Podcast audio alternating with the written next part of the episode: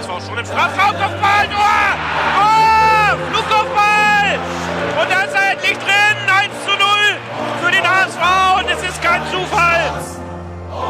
Jetzt haben wir die Szene, Bakary hat da nicht gewürfen, alleine aufs Tor zu. Bakker, mach ihn, ja! 1 zu 0! Tabellenführer und Sieger dieses Spitzenspiels ist nur ein Club. Und das ist nur, nur der HSV. HSV. Moin, ihr Lieben. Eine Sommerpause in 2021 bedeutet doch recht ereignisreiche Dinge. Die U21-EM läuft gerade die Finalrunde. Die Viertelfinals heute mit Josh Wagnumann um 21 Uhr in der Startelf. Dann gibt's noch die Halbfinals am Donnerstag und am Sonntag das Finale. Dann gibt es ab dem 11. Juni die EM der A-Nationalmannschaft bis zum 11. Juli. Und für uns HSVer wahrscheinlich das Aufregendste, ein offenes Transferfenster, insbesondere wenn man einen neuen Trainer mit einer anderen Spielphilosophie jetzt eingestellt hat. Für die 125. Folge haben sich Nando, Berger und Lasse überlegt, dass wir äh, Tim Walters Urlaubvertretung übernehmen. Da er jetzt die Mannschaft nicht kennenlernen kann und äh, sich entspannt analysieren wir den Kader anhand seiner Spielphilosophie. Und dann wollen wir mal schauen, wie der HSV so aufgestellt ist für die Ideen und welche, die Tim Walter hat, wo es vielleicht noch Bedarf gibt und für wen es unter Tim Walter schwer werden könnte. Und das machen wir nicht allein. Wir haben uns einen Podcast-Kollegen eingeladen, der sich jetzt selber vorstellen wird. Moin, moin, liebe Volkspark-Geflüster-Fans. Ich bin Max, ich mache den Podcast Sportstown Hamburg, bin 28 Jahre alt und ähm, ja, wie zu erkennen ist und wie auch in meinen Folgen zu hören war, großer HSV-Fan. Was genau machst du eigentlich bei Sportstown Hamburg? Du machst da nicht nur Fußball, richtig? Nee, genau. Also wir oder ich habe hauptsächlich ähm, damit angefangen, weil mir eben andere Sportarten in Hamburg unterrepräsentiert waren, obwohl ja eigentlich gerade ganz schön gute Leistungen gezeigt werden dort. Zum Beispiel die Handballer, die jetzt kurz vorm Aufstieg in die Bundesliga widerstehen nach jahrelanger Dürre und ähm, ja Insolvenz und sich da aus eigenen Kräften wieder hochgearbeitet haben. Die Hamburg Towers, ähnliches, ja, ähnlicher Verlauf, ziemlich coole Leistung jetzt in den Playoffs gewesen.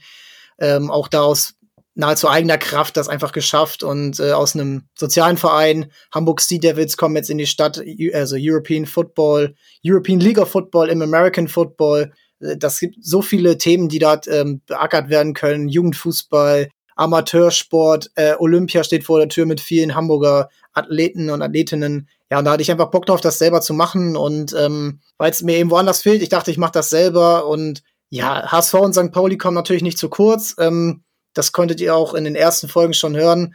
Und ja, es ist einfach meine Stadt so und ich liebe Sport. Ich liebe eben nicht nur Fußball, obwohl ich riesen Fußballfan bin und ähm, auch im Fußballbereich arbeite. Aber ja, es muss einfach ein bisschen ausgewogener sein. Nicht nur Fußball, auch mal eben über den Tellerrand hinausschauen. Und spannend wird ja heute das äh, Analyseduell mit äh, Bürger, denn du selber bist auch Fußballtrainer, richtig? Korrekt, genau. Ich trainiere im Landkreis Stade, eine zweite Herren beim großartigen Deinzer Sportverein. Und ähm, es geht jetzt endlich wieder los. Morgen ist das erste Training. Wir dürfen sogar Vollkontaktsport machen und ähm, ja, mach, mach gerade meine B-Lizenz. Ähm, das war alles so ein bisschen auf äh, Warteschleife wegen der Pandemie. Und ähm, hab da echt Bock drauf, da auch drüber zu sprechen. Ähm, lese mir alles auch durch, was Taktik betrifft. Tim Walter war ja auch immer ein ziemlicher Hype so in der Trainer- Nerd-Videoanalyst-Szene und ähm, ich finde es aus dem äh, Gesichtspunkt finde ich ziemlich cool, dass er bei uns Trainer ist.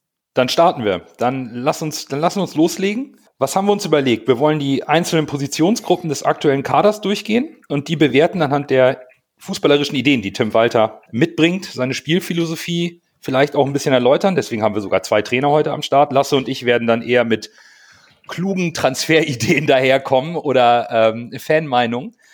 Aber wir fangen mal an. Wir haben im Tor für die Saison 21-22 unter Vertrag Sven Ulreich, Daniel Heuer-Fernandes und Tom Mickel. Ja, Tim Walter hat, glaube ich, eine sehr anspruchsvolle Idee, ein, ein, ein sehr, sehr spannendes äh, Profil, was er beim Torhüter sieht, Max. Was genau will Tim Walter von seiner Nummer 1 auf dem Feld sehen? Ja, ich glaube, wir können uns da alle noch ganz gut erinnern, was Christian Titz vom Torhüter wollte.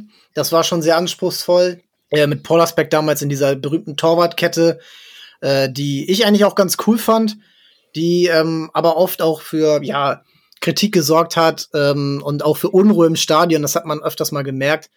Ähm, und bei Tim Walter ist ähnlich. Da geht's aber noch ein bisschen mehr darum. Das hat er selber auch mal erklärt. dass der eben, dass der Torwart eben nicht nur in der in der Mitte zwischen den beiden Innenverteidigern steht und ähm, sondern eben wenn er jetzt im Strafraum, im eigenen Strafraum raus ähm, gespielt werden soll, dass er dann auch mal einen Weg nach links oder rechts geht, um dann eben den, ähm, ja, den äh, Gegner, den Gegner halt zu beschäftigen. Ne?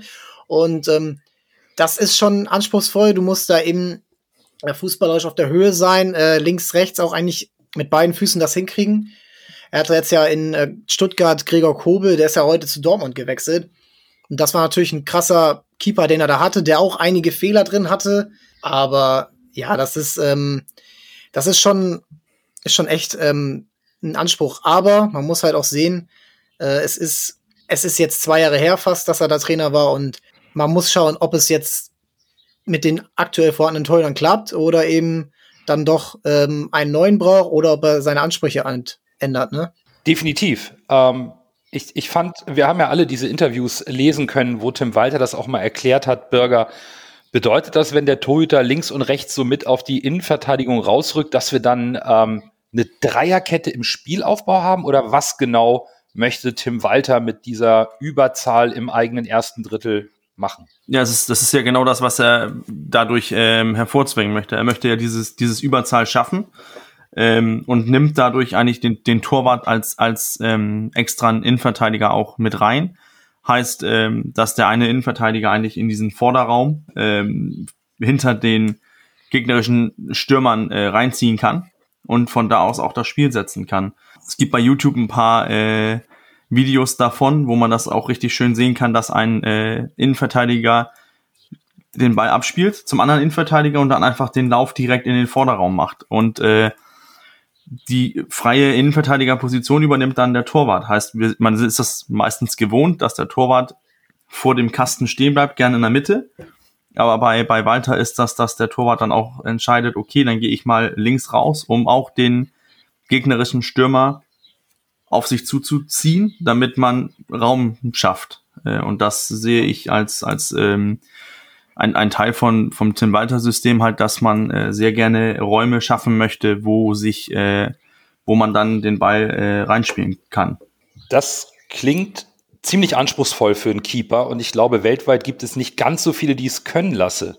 Und gerade letztes Jahr mit der neuen Nummer 1 Sven Ulreich haben wir eher als Fan von außen gesagt, mh, hm, fußballerisch ist das eher dünn, was da seine Ballbehandlung angeht.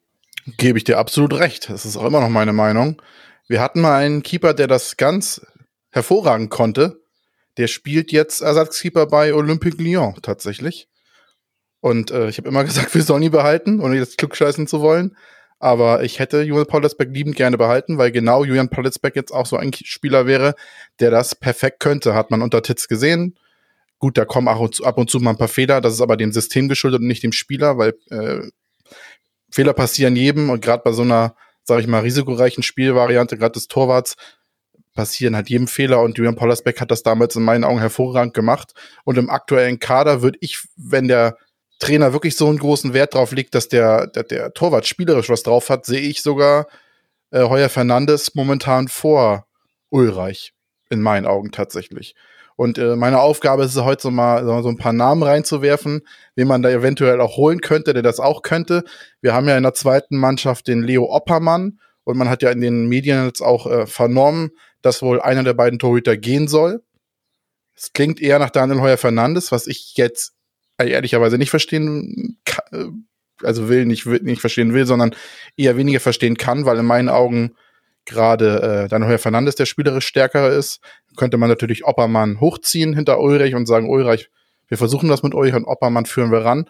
Oder ein Spieler, der für mich in meinen Augen äh, das auch könnte und vielleicht interessant wäre, der ist ein Vertrag noch dieses Jahr ausläuft, ist äh, Nils Jonathan Körber von Hertha BSC an dem wir ja auch schon als Pollersbeck-Nachfolger damals dran waren tatsächlich. Wenn es dann irgendwie dazu kommt, dass wir irgendeinen Torwart holen, könnte ich mir vorstellen, dass der eventuell in, bei den möglichen Kandidaten dabei ist. So als Idee. Aber ich gebe dir komplett recht, dass ich diese Spielweise mit Ulreich als schwierig ansehe.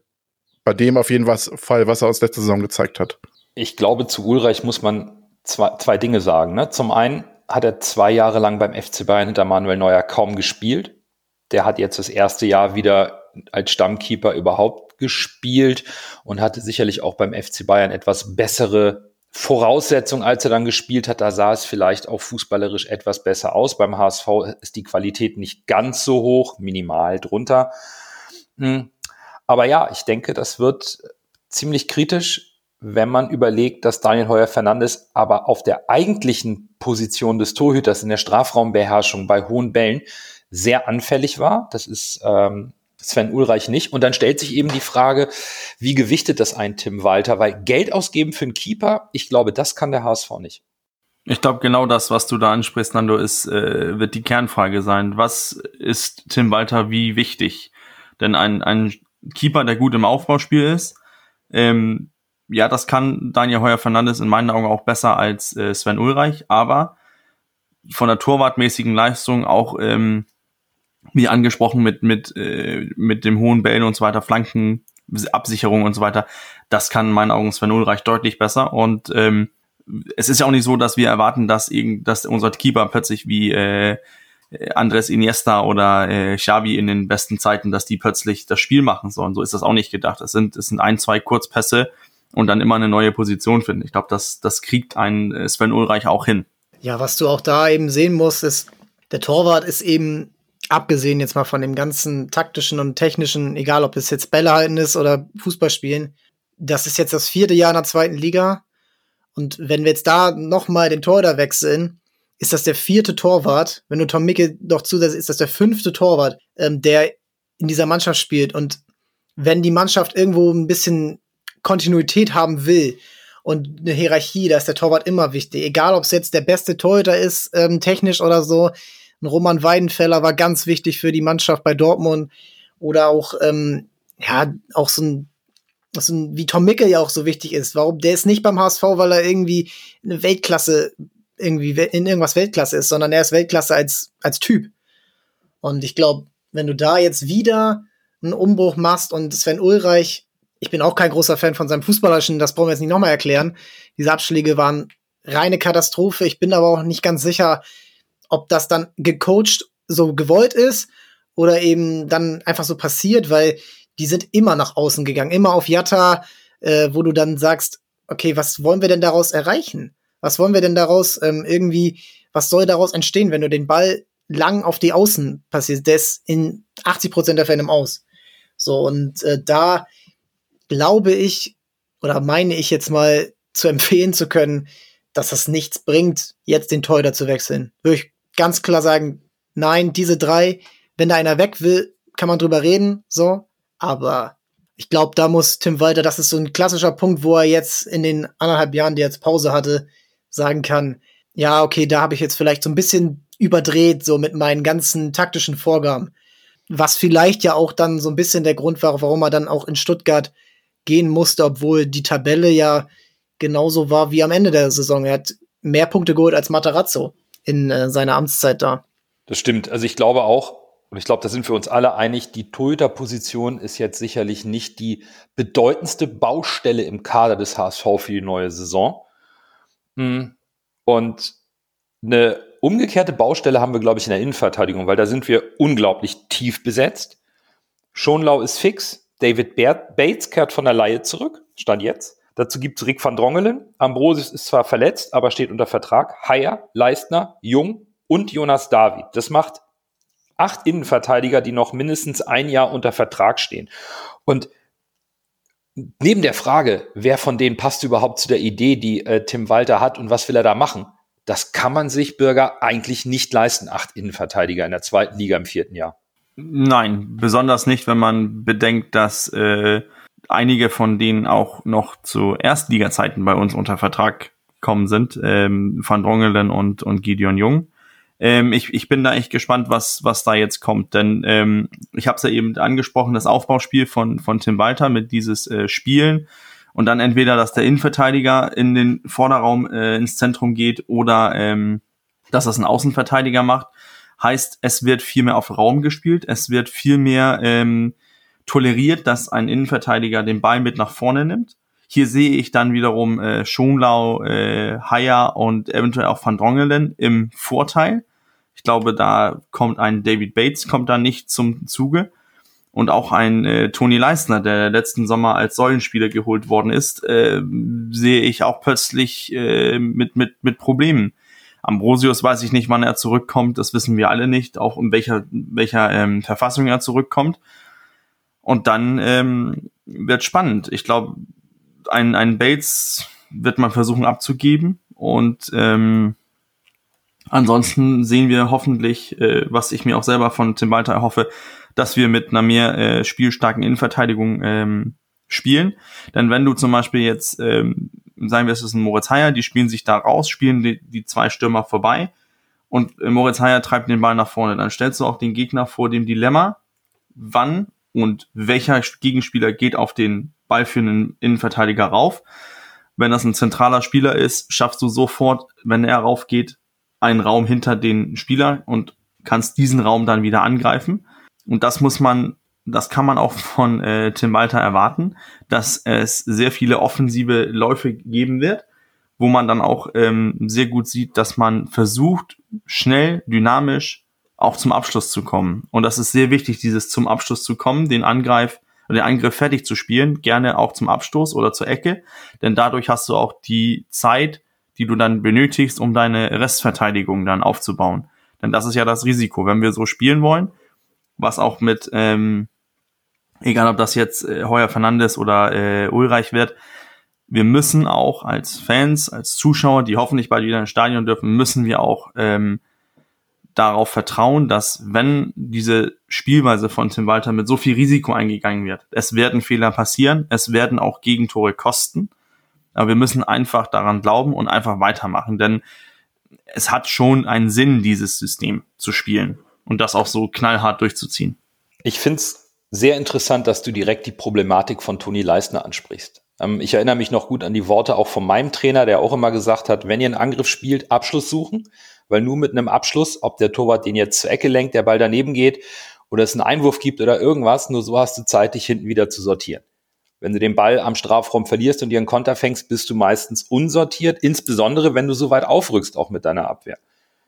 Jetzt hat der HSV direkt schon Schonlau geholt lasse, was eigentlich bedeutet, wir müssen eher schauen, wer geht da, wer wird unzufrieden durch die neue Situation. Gideon Jung ist kein Geheimnis, soll abgegeben werden, schon seit einem Jahr. David Bates hat hier auch keine Zukunft. Jonas David ist aber lange gebunden. Ja, und dann geht es, glaube ich, schon Richtung Personalie Toni Leistner, der eigentlich letztes Jahr als im Sommer als Säulenspieler, als Führungsspieler geholt wurde und eigentlich auch letzte Saison recht wichtig war, auch als Typ auf dem Platz. Äh, ja, tatsächlich. Aber ich muss dir da bezüglich Quantität und Qualität äh, recht geben. Beziehungsweise, nee, nicht recht geben, sondern widerspre widersprechen. Ich finde tatsächlich neben äh, Schonlau, der explizit Wunschspieler von, äh, von Walter ist, sehe ich da jetzt keinen Spieler, der wirklich diese, für mich für diese Variante von Walter steht, wie er Fußball spielt. Wir haben uns da ja alle so ein bisschen schlau gemacht, so ein paar Videos angesehen und ich fand die das Aufbauspiel aus der Innenverteidigung fand ich schon sehr komplex, muss ich ehrlich sagen. Und wenn ich da den Toni Leistner sehe, sehe ich in Toni Leistner zum Beispiel keinen, absolut keinen Spieler, der das eventuell kann. Also ich mag ihn vom Typen her total gerne und er ist ein Kämpfer und er ist ja einer der Säulenspieler der letzten Jahre. Aber tatsächlich äh, ist es so, dass ich in dieser, in diesem Aufbauspiele sehe ich ihn halt nicht in der Möglichkeit, irgendwie da so viel Raffinesse zu spielen, wie das nötig wäre und genauso die anderen Verteidiger. Ich denke, Gideon Jung und Bates werden gehen oder HSV wird dran sein, sie abzugeben. Van Drongelen könnte das eventuell noch. Da muss man sehen, wie er halt nach seiner langen Verletzung jetzt äh, in die Saisonvorbereitung startet. Jonas David kann ich das schlecht einschätzen, muss ich ehrlich sagen. Ich könnte mir auch vorstellen, dass der vielleicht verliehen wird. Und äh, bei Moritz Heyer muss ich ehrlich sagen, da kommen wir ja noch zu in der äh, nächsten äh, Positionsgruppe. Den bin ich mir ziemlich sicher, dass Walter den auf der 6 einplant. Von daher müsste ich sagen, mir würde noch ein in äh, spielstarker Innenverteidiger gefallen. Nur wen du da holen willst, ich habe auch geguckt, es ist echt eine super schwere Position. Gerade Spieler, die jetzt halber sind und auch Entwicklungspotenzial haben, weil noch ein Toni Leistner mit 30 zu holen, das bringt jetzt auch nichts. Also du müsstest da schon jemanden holen, äh, dem, den, den du auch Zukunft, auf die Zukunft setzen kannst. Gut, wir kriegen dann irgendwann Ambrosius zurück, aber wie gesagt, mit solchen Spielern, nach so einer schweren Verletzung ist mit solchen Spielern halt schwer zu planen. So ein Lars May wäre da vielleicht jemand, ist die Frage, kannst du den vielleicht wieder nur ausleihen von den Bayern? Wollen die den abgeben? Was kostet der an, an, an Ablöse? Auch alles nicht so leicht. Aber tatsächlich äh, finde ich quantitativ haben wir natürlich viele Innenverteidiger, gebe ich dir recht, aber qualitativ sehe ich da für den Walter Fußball tatsächlich nicht so viele, die das äh, glaube ich, so spielen können, wie er sich das vorstellt. Ich lasse mich natürlich gerne eines Besseren belehren. Ja, dann wollen wir die Frage gleich mal direkt an äh, Max weitergeben, denn ich persönlich halte Moritz Heyer für einen unglaublich starken, spielstarken Innenverteidiger neben Schonlau und würde den, wie du schon angedeutet hast, nicht auf die Position ziehen, die er letztes Jahr oft bekleidet hat oder bekleiden musste, weil ich ihn in der Innenverteidigung als unseren Spielstärksten, bevor jetzt schon laut da ist, gesehen habe. Max, äh, wie ist das bei dir? Würdest du Haier doch rausziehen aus der Innenverteidigung? Na, ich würde ihn eher auf die Sechs stellen. Ich fand es letztes Jahr stärker, was der da gespielt hat. Er hat da so ein bisschen als einziger, ich glaube, das ist dann auch so ein bisschen, wen hat man auf der Sechs gerade? Und da ist keiner für mich, der irgendwie da dauerhaft irgendwo diesen, ähm, diesen Drive hat, da diese Position zu spielen. Das ist sehr kompliziert, was, ähm, ja, was Walter da gewollt hat in der letzten Zeit. Ähm, er hat dann bei Stuttgart auch seinen ähm, Kollegen aus Kiel mitgenommen, Karazor, der dann ähm, oft diese Sechser-Position gespielt hat, der jetzt so unter Matarazzo nicht immer Stammspieler war, der dann irgendwo ein bisschen rumgeschubst wurde, so Innenverteidiger Sechser. Ich finde Haya da stärker. Ich wäre sehr froh darüber, wenn Jonas David seine Chance bekommt. Ich finde, die ist ein toller junger Spieler, der keine Ahnung, ich kann mir nicht vorstellen, dass ähm, mehrere Trainer ihn immer so ein bisschen zappeln lassen und in den Kader nehmen. Und ähm, wenn man nicht sagt, okay, der kann was. So, er hat jetzt das letzte Spiel gegen Braunschweig gespielt, vielleicht war das so ein kleiner, so ein kleiner Pu äh, Push in die richtige Richtung. Ähm, ich würde mich mega freuen, wenn er das spielt, wenn Schonlau das spielt. Ähm, und dann im Mittelfeld tatsächlich Haier auf dieser, ähm, da kommen wir ja jetzt zu, dass Walter oft so eine Raute gespielt hat, ähm, mit so zwei Halben. Ähm, da kennt man ja auch noch Mangala von uns, der da öfters mal auch auf der halben Position gespielt hat, was er jetzt ja auch in der Bundesliga macht. Und ähm, da finde ich Haier eben sehr spannend.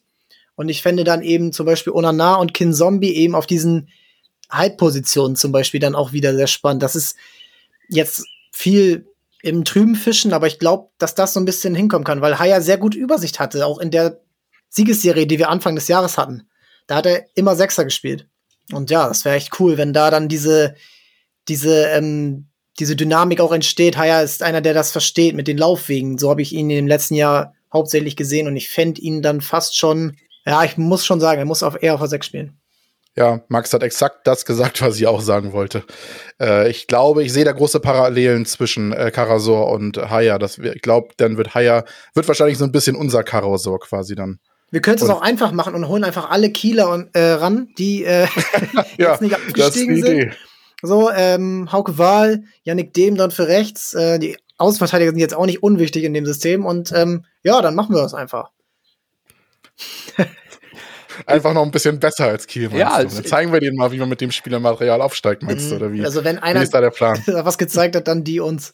Also dann, dann, das ist natürlich auch eine Maßnahme, aber ich glaube, da kommen wir nicht zusammen, weil ich, ich glaube, dass ähm, es noch einen anderen Aspekt gibt in der Innenverteidigung, der wichtig sein wird, nämlich die wirtschaftliche Notwendigkeit. Jetzt glauben wir mal transfermarkt.de und sehen, dass Rick van Drongelen aufgrund seiner Erfahrung und seines jungen Alters der wertvollste Spieler ist, mit dem man aus der Innenverteidigung einen Transfererlös erzielen könnte, der vielleicht auch in Holland ähm, Perspektive hat, erste Liga zu spielen. Und also ich glaube eher, ich persönlich, dass ähm, Moritz Heyer und Schonlau in der Innenverteidigung spielen werden. Wir sprechen ja später noch, wir kommen gleich noch zu den Außenverteidigern, dann sind wir schon im Mittelfeld, da werden wir nochmal darüber diskutieren, keine Frage. Bei Ambrosius, klar, muss man warten. Der war allerdings jetzt auch nicht der allerstärkste in der Spieleröffnung. Auch das, glaube ich, darf man nicht unterschätzen. Aber ich glaube, Ambrosius und Leistner werden wir bei Tim Walter nicht gemeinsam auf dem Platz sehen. Da bin ich von überzeugt. Da fehlt die spielerische Qualität in der Eröffnung. Und dann geht's ja nur noch Richtung Schonlau, ähm, Haier und natürlich Jonas David Was machst du mit diesem Eigengewächs? Ja, ich bin da auch wieder mh, hm, zwiegespalten, weil ähm, ich kann es ja sagen, ich arbeite bei transfermarkt.de und es ist so, ähm, da muss man jetzt auch nicht dafür arbeiten, aber verletzte Spieler werden im Marktwert nicht angerührt. In den seltensten, also in den meisten Fällen werden sie nicht angerührt. Und Rick van Drongelen war nun mal jetzt ein Jahr verletzt und alles, was ich gesehen habe seit knapp anderthalb Jahren, wenn er mal gespielt hat, also natürlich, ich glaube, man kann in Holland eben ein bisschen aus ihm was rausholen. Nicht das, was wir für ihn ausgegeben haben. Da bin ich, äh, das waren drei Millionen damals. Da glaube ich nicht dran.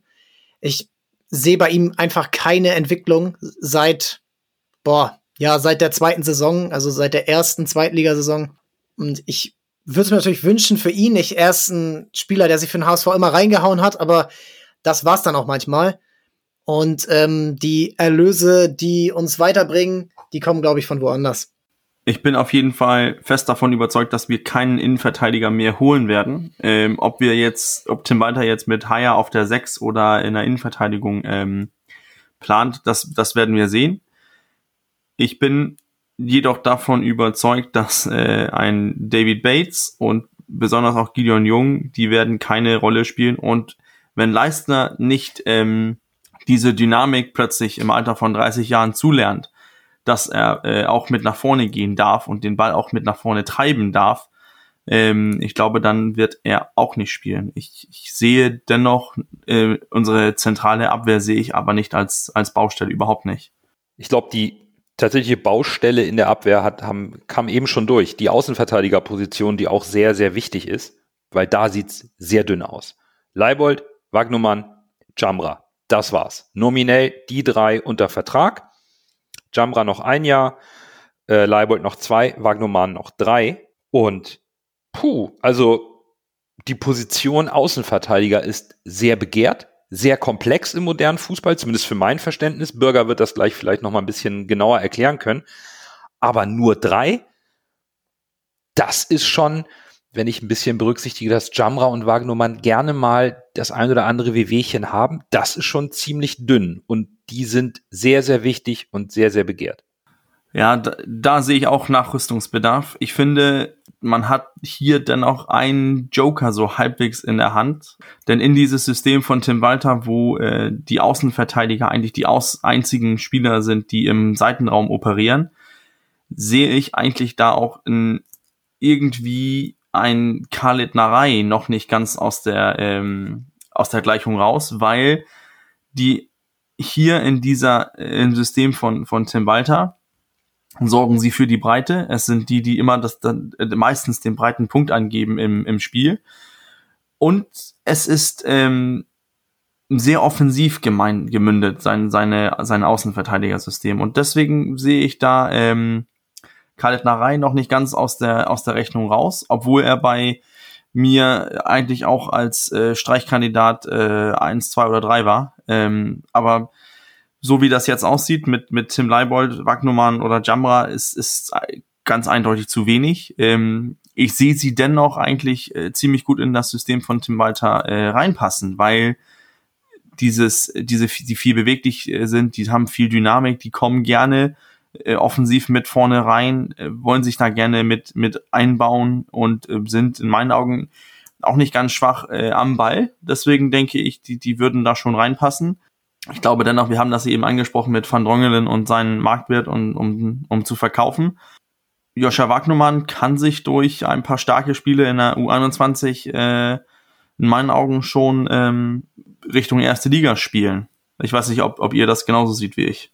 Ich denke, das hat auch Max eben angesprochen. Da, da ist der Transfererlös, glaube ich, zu holen. Ein 20 Jahre alter Außenverteidiger mit, mit seinen ähm, technischen Anlagen und, und seinem Potenzial ist sicherlich jemand, der die Kohle reinbringt, die der HSV für das vierte Jahr in der zweiten Liga braucht.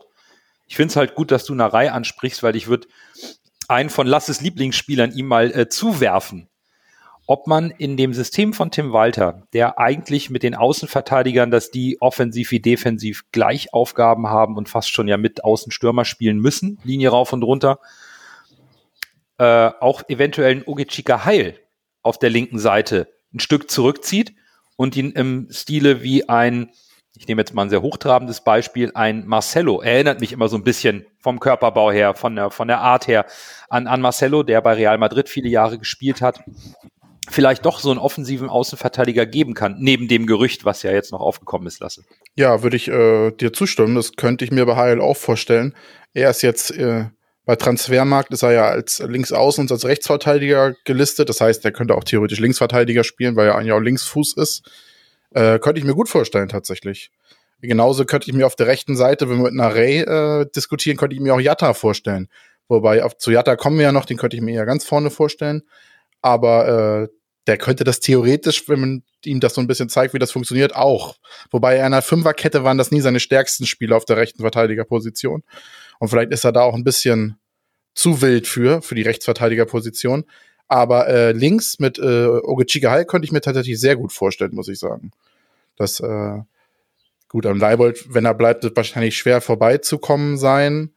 Aber so als Backup quasi, äh, ja. Und das Gerücht, was, was du äh, gesagt hattest, ist ja Yannick Dehm. Das ist für mich tatsächlich, muss ich ehrlich sagen, nagelt mich äh, fest, wenn, ich's, wenn es komplett falsch ist. Für mich ist das ein Done-Deal, muss ich ehrlich sagen. Ich habe den äh, vor, bevor der Relegation auch auf der Liste gehabt von den möglichen Rechtsverteidigern, weil ich bin mir ziemlich sicher, dass äh, Wagnumann gehen wird, wenn er sich nicht ganz blöd anstellt in den restlichen Spielen der U21 EM, wird da jemand, ich glaube, es werden nicht die kolportierten 8 Millionen, da brauchen wir nicht unrealistisch sein. Ich denke mal, am Ende wären es 5 Millionen ungefähr sowas und dann wird der HSV nicht Nein sagen können. Und genauso für Joshua Wagnumann, der ist ein HSVer durch und durch. Aber für seine eigene Karriere muss er jetzt eigentlich mal wechseln in die erste Liga. Und deshalb denke ich mal, wird das passieren. Ich würde mich auch freuen, wenn er bleibt, aber für mehr Planungssicherheit und finanzielle Mittel beim HSV wäre es eigentlich gut, wenn er gehen würde. Auch wenn es spielerisch schade wäre, aber ich glaube, er muss langsam in die Bundesliga gehen, um, sagen wir mal, nicht äh, hängen zu bleiben. Ist vielleicht blöd ausgedrückt, aber um nicht äh, den, den Absprung rechtzeitig zu verpassen. Und äh, wie gesagt, dem ist, glaube ich, Kiel, Hamburg. Jetzt ist Kiel nicht aufgestiegen. HSV nochmal eine größere Adresse als Kiel in meinen Augen. Ich glaube, da haben wir gute Chancen, dass der zu uns kommt. Anderer Spieler, der das auch eventuell könnte auf der rechten Seite, wäre äh, John Patrick Strauß. Aber äh, es wird nur einer der beiden kommen und momentan klingt es ja nach dem. Äh, so sieht es für mich aus, auf jeden Fall.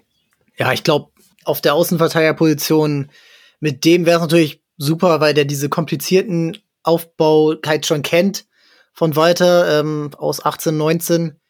Und das Gute ist für mich irgendwie zu wissen, also ich weiß nicht, wie es euch ging, aber eigentlich war es für mich die letzten zwei Jahre komplett egal, ob Wagnermann oder Jamra rechts hinten gespielt hat. Es war irgendwie, alle hatten, beide hatten genau die gleiche Anzahl an guten Spielen, Mittelspielen und schlechten Spielen. Und gefühlt habe ich nie diesen Unterschied gemerkt. Sondern wenn Wagnermann jetzt, ja, er ist echt athletisch, ist er top. Also kannst du nichts vorwerfen. Der rennt dir die Linie echt wirklich runter und wieder zurück. Ich kann mich aber leider an maximal fünf Flanken erinnern, die angekommen sind. Und ähm, jetzt dieses System, wo auch eben der Außenverteidiger oft mal mehr machen muss und ähm, dann auch mal einen Weg ab, ähm, abseits dieses normalen, konventionellen Aufbaus haben muss. Ja, ich glaube, da kriegst du ihn, das, das könnte man mit ihm hinkriegen. Klar, er ist nicht irgendwie ungeeignet dafür, aber gerade wenn das Angebot kommt, für den Preis, die er nennt, klar, dann dann ist das, glaube ich, für alle Beteiligten ganz gut. Und dem wäre ablösefrei. Ich weiß nicht, ob es dann immer so cool ist, so den naheliegendsten Transfer zu sehen. Ich bin da manchmal so ein bisschen enttäuscht über die Kreativität unserer Manager. Äh, kommen wir ja später noch zu, wenn wir in den Sturm gehen. Aber ja, ich glaube, Jamra, Leibold, Narei kann sein. Äh, Ogichika Heil kann ich noch nicht einschätzen. Ähm, na, Jatta auf keinen Fall, bitte nicht ab nach vorne mit dem. Da muss er hin, da ist er unser bester Mann. Er ist der Einzige, der in dieser Mannschaft gerade ein 1 gegen 1 Duell gewinnen kann. Also auf Außen, in der, in der Mitte kann das auch noch mal der, äh, Duziak oder so. Aber ja, das wäre schon cool. Duziak ist nämlich auch noch einer, der links hinten spielen kann. Und da wäre ich schon wieder ein bisschen äh, hellhörig, wenn er denn jetzt ähm, bei uns bleibt und wenn er sich ähm, rehabilitiert, sag ich mal. Neuer Trainer kann ja auch da dann ähm, vielleicht ein Weckruf sein. Horst Rubisch ist ja auch keiner, der Leute, ich sag mal, ich glaube, der hat da immer noch einen pädagogischen Hintergedanken, wenn er sowas macht, wie jetzt letzte Woche oder vor zwei Wochen. Der ich kann mir nicht vorstellen, dass man den jetzt so nichts, nichts abgibt. Und ähm, Duziak war ja bei Pauli oft links oder rechts hinten. Und äh, ich finde, Tim Leibold braucht auch ein bisschen Konkurrenz. Das äh, hat man in der letzten Saison gesehen.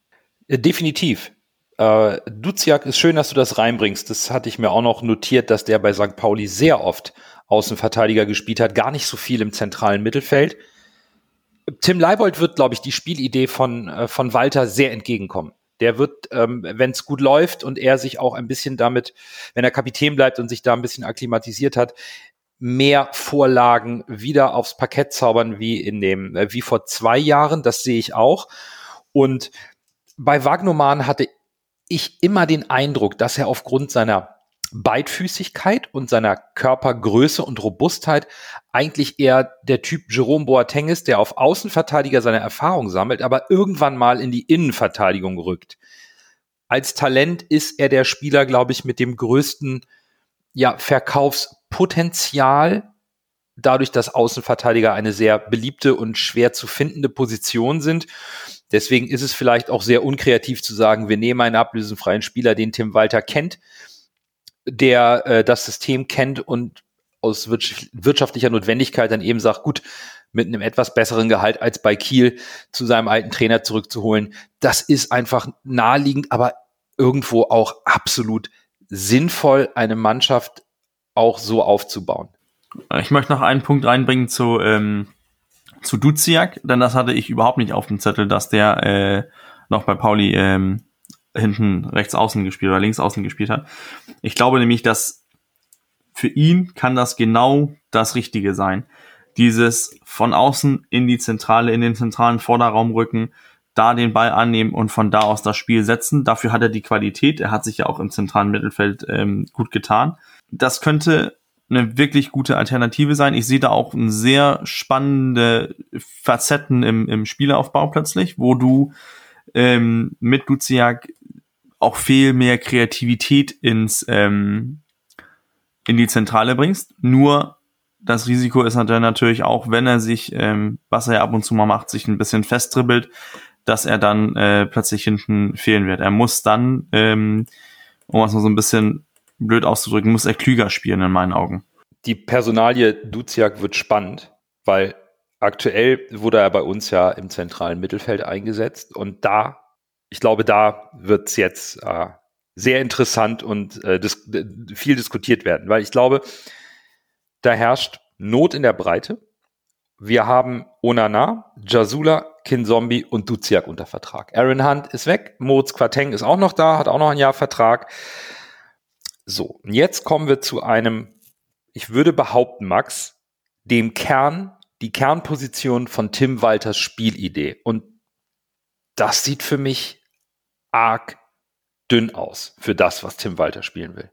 Das wird halt zu sehen sein, ne? Also, wir sollten da, ich denke mal, an Sonny Kittel nicht außer Acht lassen, der eben in diesem, ja, es ist oft eine Raute gewesen äh, oder ein 4-3-1-2 und ich weiß nicht genau, wie man das gerade, ja, wie man das gerade sagen kann, weil Kinzombie kennt Tim Walters System, der ist da drin aufgeblüht. Deswegen hat der HSV für ihn drei Millionen bezahlt und dafür bisher fast nichts wiederbekommen. Ähm, der auffällig ist, wenn man sich jetzt nochmal die Tore und alles anguckt, was ähm, Tim Walter bei Kiel und Stuttgart veranstaltet hat, ist immer es sind mindestens fünf, sechs Leute im Strafraum bei jeder Aktion. Das heißt, als, Stür als Mittelfeldspieler, du musst den Weg nach vorne finden. Du musst nachsetzen, du musst ähm, nach dem Pass den Weg nach vorne ins, äh, in den Sturmspitze suchen. Das hat ein Castro super gemacht zum Beispiel gegen uns. dass ähm, völlig zufällig der Ball zu ihm gekommen und er hat dann halt ähm, ja, es war, er war da und hat den Ball reingelegt und äh, in der Mitte hat Waman Gituka das Tor gemacht. So, das sind so äh, Sachen, die halt genau da reinkommen. Kin Zombie ist so ein Spieler, der da ähm, auch da immer seine stärksten Momente hatte beim HSV. Ähm, das war, ich glaube, in der Pandemie, äh, in den Pandemiespielen in der letzten Saison unter Hacking noch, da hat er ähm, zwei, drei Spiele gehabt, wo er genau diese Aktion hatte. Rein in den Strafraum, nachsetzen, so Goretzka-mäßig. Und das sind eben diese Aufgaben, die eben der Spieler links und rechts vom äh, Sechser hat und der Zehner, der davor hat. Äh, Jae Sung Lee hat bei, äh, ja, bei Kiel damals äh, uns absolut hergespielt in dem, äh, im ersten Spiel in der zweiten Liga. Das war, ähm, das war eine, ja, Weltklasse-Leistung in der zweiten Liga. Ähm, und da muss man jetzt eben sehen, haben wir diese Spieler? Ist ein Kittel, der, der äh, auch diese Wege gerade geht, der eben nicht nur diese ja, eins gegen eins Sachen sucht und dann eben seine Schusstechnik ausnutzt, sondern ist er eben auch der, der das macht. Äh, Winsheimer könnte man fast schon zurückstellen, aber ja, ich denke mal, da werdet ihr mir zustimmen, dass, äh, dass da noch mindestens ein Spieler verpflichtet werden muss und das muss gar kein Topspieler sein, das muss, äh, das muss gar kein Jason Lee jetzt sein, auch wenn er ja noch frei ist. Ich dachte bis heute, er geht zu Hoffenheim. Warum ist denn das noch nicht klar? Jetzt ist das aber mal so eine Meldung. Und vor vier Monaten war das irgendwie schon so, dass er eigentlich zu Hoffenheim geht. Er, er wäre der Traum, aber auch er ist schon 28 und ich finde da, das ist jetzt ein bisschen weg von der Spielidee, aber da kannst du dann schon in ähm, jüngeren Altersgruppen mal gucken. Ähm, ja, aber sonst hat der HSV heute sehr viele Außenspieler. Und ich fände es auch ein bisschen schade, wenn Tim Walter sich dessen beraubt. Das ist auf jeden Fall gleich noch ein kritischer Punkt. Wenn wir jetzt aber sagen, gut, wir ziehen Kittel mit als Zehner mit rein in die Zentrale und dann kommt aber Lasse Jasula letztes, letzten Sommer als Säulenspieler verpflichtet, äh, aus meiner Sicht überhaupt nicht zu gebrauchen in diesem System als reiner, ich würde es mal altmodisch nennen, der alte Vorstopper. Der, der steht da auf der 6 vor der Abwehr, lässt sich ein bisschen fallen, fängt da mal einen Zweikampf ab. Aber die Dynamik nach vorne, die sehe ich insbesondere bei Onana. Und Kin Zombie hat beim HSV viel zu selten seine Dynamik aus Kiel gezeigt. Daher glaube ich schon, dass wir da noch mindestens einen brauchen, den Lasse bestimmt aus dem Hut zaubern kann. Naja, Jasula ist, glaube ich, außen vor bei dem System von Tim Walter. Ich glaube nicht, dass der uns da groß weiterbringt. Äh, wie gesagt, also meine, die jetzige Konstellation mit den Spielern, die da wäre, für mich war Kin Zombie, Haya, Onana, so als die drei Sechser, Achter, wie du es nennen möchtest, dieser Dreierkette. Und davor hätte man halt einen Kittel, wie Max eben schon gesagt hat, einen Winsheimer, den man ein bisschen zurückziehen kann. Das ist auch ein, sag ich mal, Anführungszeichen ähnlicher Spieler wie Lee, aus so ein Hybrid. Und dann hast du ja noch einen Suhonen in der zweiten, der letztes Jahr auch noch an der ersten Mannschaft dran war, den man vielleicht auch mal so ranführen kann im Trainingslager, sage ich mal. Ne? Ob er es jetzt wirklich schafft, ist die nächste Frage. Gilt ja aber als großes Talent. Und äh, ja, bei Spielern, die kommen können, so für die Sechserreihe könnte ich mir, war heute ein, ein Fake, ein Fake-Gerücht über Ludovic Reis von, von Osnabrück zum Beispiel. Das wäre so ein Spieler, 20-jähriger U-Nationalspieler aus den Niederlanden. Ich habe selbst noch mal ein paar Spieler rausgesucht, die ich interessant werden finde, die auch noch nicht genannt wurden. Zum Beispiel äh, Cameron Puertas ist zum Beispiel so ein interessanter Spieler. Also ich habe die Spieler jetzt nicht alle 20 Spiele spielen sehen in der Saison, aber ich habe mich so schlau gemacht, was die anderen sagen und was so in den Foren steht und so. Und Cameron Puertas hat einen Marktwert von einer Million, ist 22 Jahre alt, Schweiz, Schweiz-Spanier von Lausanne. Und das ist so ein dynamischer Spieler, hat aber auch 13 rote, äh, 13, 13 rote Karten, ja, 13 gelbe Karten gesammelt. äh, der weiß auch, der weiß auch, wie man zulangt. Das wäre zum Beispiel ein Spieler, den ich interessant finden würde. Es war ja auch ein Dor Peretz, israelischer Nationalspieler, äh, im Gespräch. Da war aber angeblich aber auch West Ham dran. Das wird nix. Wenn ich zum Beispiel auch auf meiner Liste hat, äh, hatte, äh, ist Kenny Rogers Santos, der hat bei Nancy in der zweiten Liga in Frankreich gespielt äh, ein, ein Spieler aus äh, Cap Verde, nur mal jetzt so einen crazy Namen zu nennen, aber der geht jetzt zu Ostende. Und da muss ich sagen, da muss ich Max recht geben, immer diese Standardnamen, die fallen, das ist halt langweilig. Aber so ein Spieler, ein aufstrebender Nationalspieler aus vielleicht ein bisschen äh, einer Nation, die jetzt nicht so auf der Landkarte vertreten ist, das wäre so ein Spieler gewesen, der hätte mich interessiert. Der hat wohl auch eine super Saison gespielt, ist relativ äh, torgefährlich, Offensivdrang hat er. Das wäre exakt der Spieler, den wir brauchen. Aber der geht jetzt zu Ostende und mir kann keiner sagen, dass bei Spielern, die zu Ostende gehen, dass wir da keine Chance hätten, äh, mitzubieten. Ne? Bisschen realistischere Spieler wären jetzt vielleicht so ein, so ein Meffert von Kiel, wenn wir schon bei Kiel wildern, könnte man vielleicht den auch dazu holen. Mit 26 auch noch nicht so alt. Ein Besuschkow von Regensburg könnte man vielleicht auch nehmen, ist aber, glaube ich, eher defensiv orientiert. Adrian Fein wird nicht nochmal kommen, wobei der perfekt passen würde zum System. Und für die Zehnerposition vielleicht so ein Melem von Darmstadt, könnte aber auch zu teuer werden. Da sind wahrscheinlich auch noch größere Kaliber dran. Wen ich mir aber jeder gut vorstellen könnte, wären äh, Philipp Clement von VfB Stuttgart. Weil der ja beim Stuttgart nicht mehr so ein großes Standing hat Und da wird Walter ja, glaube ich, auch noch Connections haben. Von daher könnte ich mir so ein, so ein Clement, könnte ich mir gut vorstellen. Tatsächlich. Sind halt natürlich die alten Bekannten von Tim Walter Bürger. Und die Anforderung, glaube ich, an diese Dreierreihe ist äh, den, mein Lieblingsbegriff, den ich von dir gelernt habe, die Achterläufe. Und äh, da werden wir ja ganz, ganz viele Achterläufe sehen werden. Also diese Box-to-Box-Geschichten, defensiv wie offensiv, schnelles Spiel und natürlich auch ähm, die zweite Pressinglinie, die da im Mittelfeld aufgezogen wird, um, um äh, den Gegner auch unter Druck zu setzen, wenn, wenn die vorne versuchen, Spielaufbau zu machen.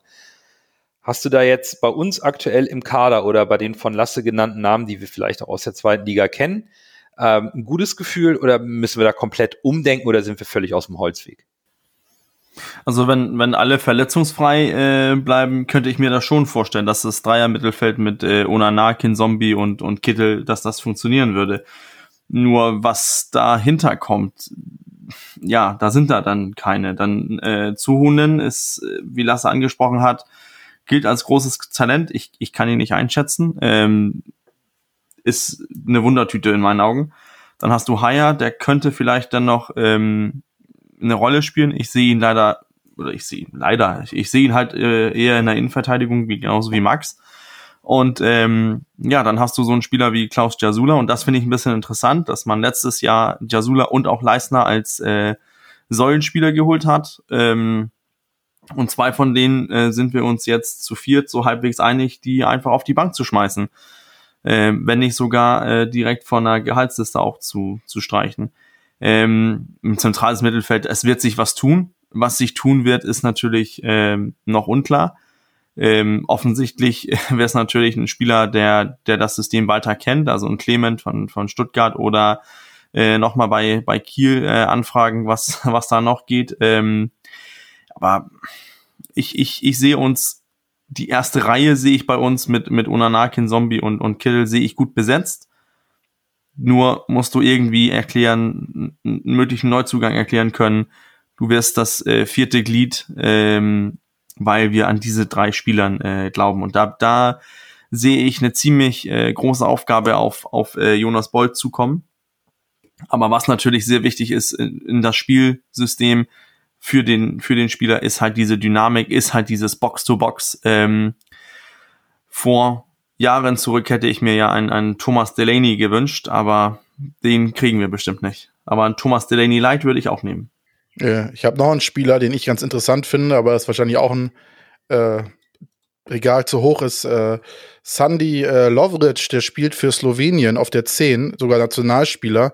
Der spielt momentan in der Schweiz bei Lugano, hat aber allerdings noch Vertrag bis, äh, doch bis 22, ein Jahr noch und kostet 1,3 Millionen Marktwert.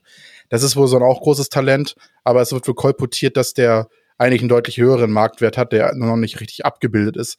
Das wäre zum Beispiel auch so ein Spieler. Solche Spieler finde ich, sowas wäre doch mal wieder interessant, wenn der HSV mal Spieler, wie gesagt, aus der Schweiz oder aus Belgien oder aus den Niederlanden, das muss ja auch nicht immer die erste Liga sein. So wie der Spieler von Nancy aus der zweiten französischen Liga. Ich meine, am Ende kochen alle mit Wasser und ich, da wird es ja auch Talente zu holen geben. Gut, äh, auch die kosten Geld und von daher heutzutage so ein, so ein, so ein Supertalent zu finden, äh, ist halt auch nicht mehr so leicht, ne? Ja, ich finde es, was du gesagt hast, genau richtig, dass man einem in die Nachbarländer guckt und wir haben ja eins äh, im Süden, Österreich. Da sind seit Jahren Talente sprießen, die wirklich wie aus, äh, ja, keine Ahnung, mir fällt jetzt. ich habe die komplette Floskel verballert. Egal, da sind sehr viele Talente. Äh, und bei Dominik Fitz und bei Patrick Wimmer, die spielen beide bei Austria Wien, Jahrgang 2001. Ähm, da ähm, Austria Wien ja gerade Lizenzprobleme gehabt und ähm, liebe Grüße an meinen Chef Thomas Linz, großer Austria-Fan. Ähm, es ist, das, da kommen die Spieler gerade her und die sind immer nicht, nicht immer nur bei Red Bull, dass die halt eh nicht zu haben sind, sondern eben da kann man mal Spieler holen, wie eben in den letzten Jahren auch gezeigt wurde durch ähm, ihn hier von Union Berlin oder ähm, wie heißt er, Trimmel. Ähm, genau. Oder äh, Baumgartner von Hoffenheim. Ähm, so viele Spieler, die gerade ähm, eben die Bundesliga auch aufmischen. Äh, ich habe vorhin mal den EM-Kader gecheckt, da sind die beiden jetzt noch nicht dabei, äh, wenn ich mich recht entsinne. Aber genau da kann man ja mal gucken. Österreich, Schweiz, Holland haben wir eh eine gute ähm, Vergangenheit und ja, dann ist es halt auch, ist eben auch da eben die Kreativität gefragt. Aber was mich freut bei Tim Walter, eigentlich hast du, ähm, wenn man jetzt so zurückblickt, immer irgendwie so eine Analyse haben auch andere gemacht, der Stuttgart Podcast vor der vorletzten Saison oder der, äh, die Kiel-Fans. Und am Ende haben oft ganz andere Spieler gespielt als äh, ja, als eben äh, die man eben vorher erwartet hat. So und ähm, ja, wie gesagt, Nachbarländer auch äh, Dänemark äh, nenne ich jetzt einfach mal. Äh, könnt ihr euch wahrscheinlich denken, warum. Ähm, da, da sind die Spieler eben da und weigere mich zu glauben, dass jetzt wieder es jetzt ähm, wieder ähm, die Zweitligaspieler sein sollen, die deutschen Zweitligaspieler. Denn wenn ihr euch mal zurückerinnert, wir haben jetzt seit der Zweitliga seit dem Zweitligastart haben wir 14 Spieler, wenn jetzt Philipp Hofmann dazu gezählt wird, 14 Spieler von anderen Zweitligisten geholt. So, Narei in der ersten Saison.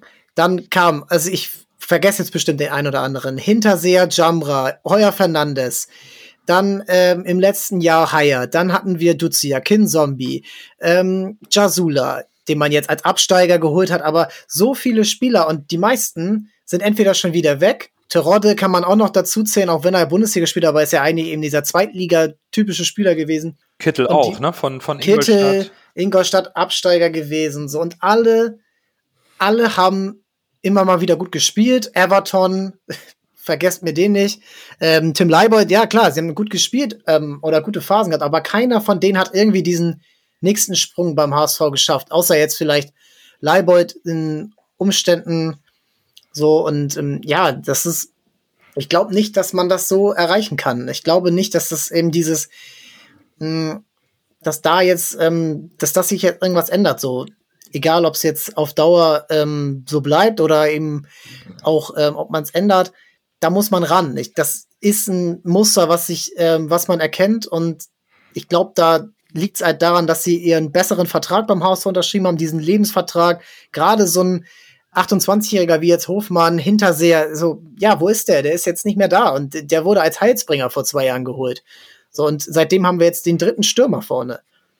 Ja, ich glaube, dass ähm, wir wirklich, ähm, oder dass Jonas Bold und Michael Mutze da ein bisschen kreativer werden müssen, weil so einfach, wie man sich's macht und sagt, ja, hey, hast du Bock? Wir haben dich jetzt hier dreimal spielen sehen. Das ist so Uli Hoeneß vor, vor ein paar Jahren, als er die Spieler geholt hat, die bei der EM gut waren. So, und ja, Bayern kann sich's leisten, wir nicht.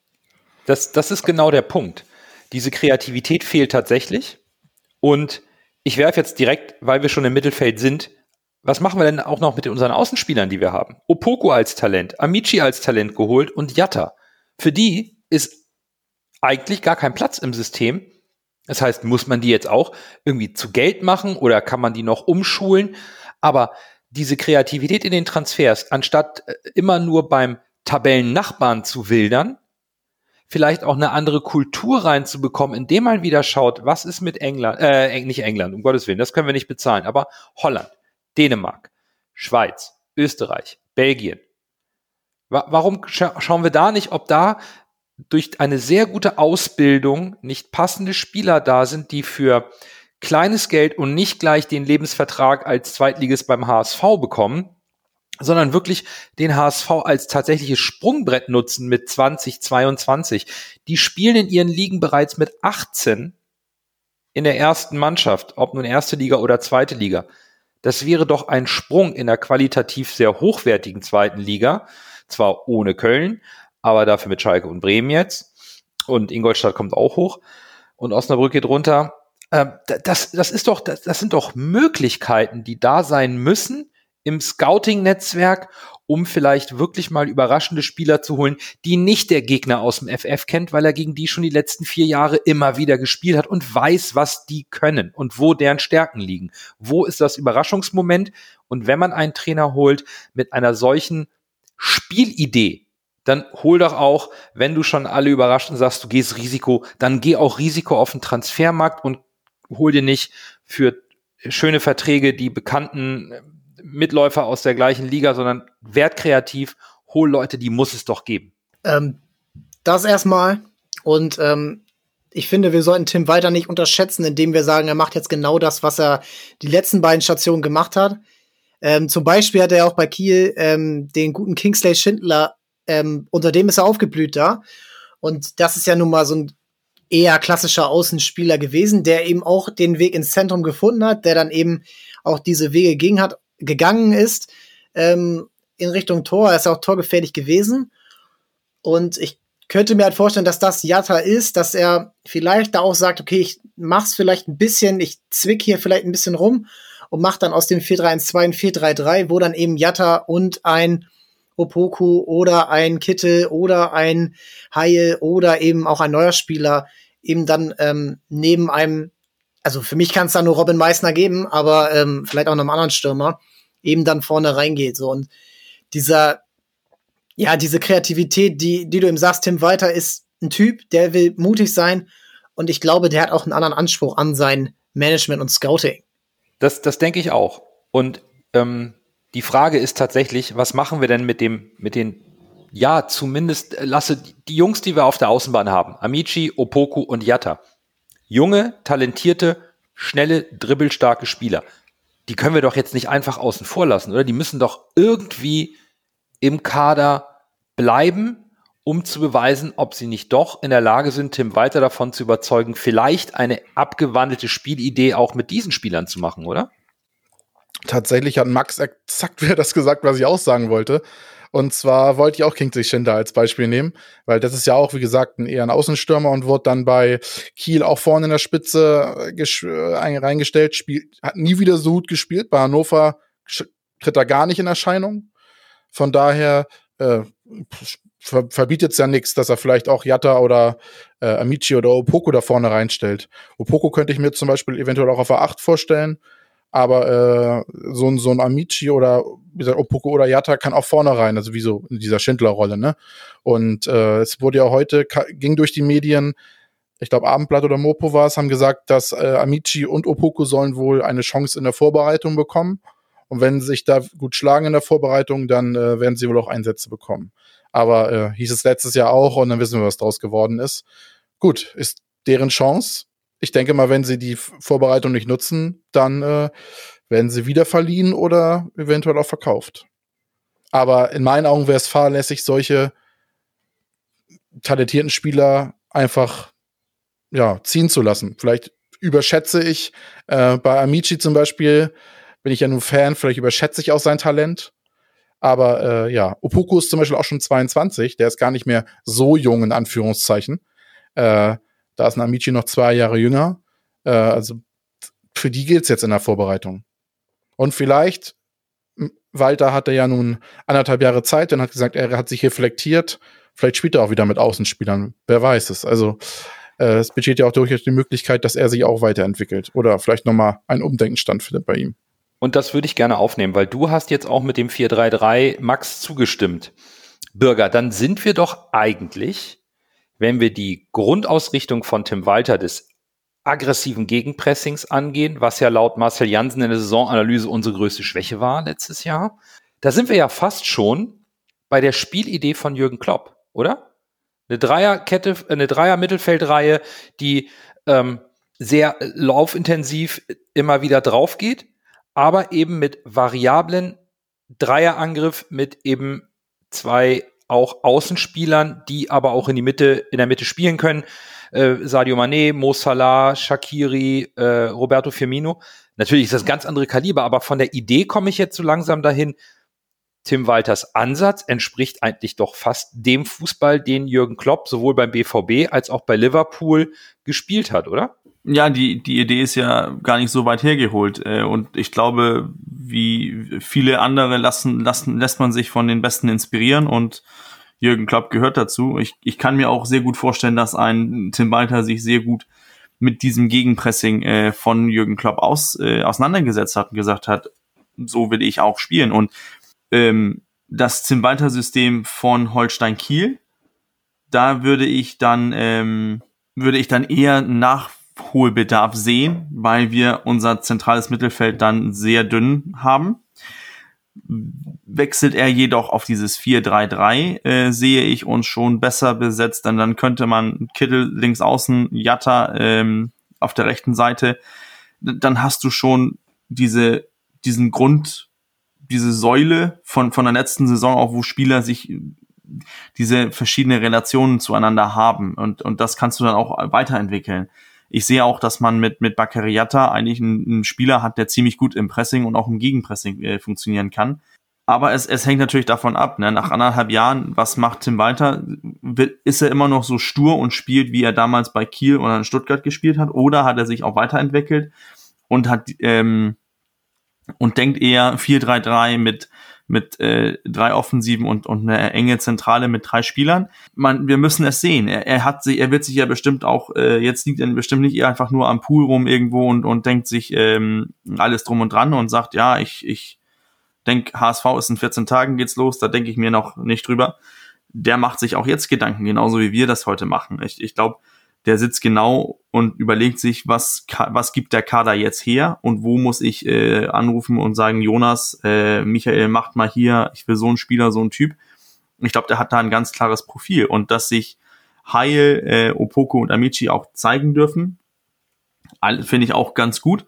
Nur, was mich bei Amici und auch Opoko so ein bisschen äh, nervös macht, ist halt, dass man nicht gehört hat, dass sie bei KSC oder Regensburg äh, deutlich in, An in, in Erscheinung getreten sind. Und das macht mir so ein bisschen, hm, vielleicht ist das Talent nicht so groß, wie man sich das erhofft hat. Aber die Chance haben sie und, und die müssen sie jetzt nutzen. Aber wie Lasse gesagt hat, Opoko ist 22, ähm, das wird wohl seine letzte Chance sein im Sommer.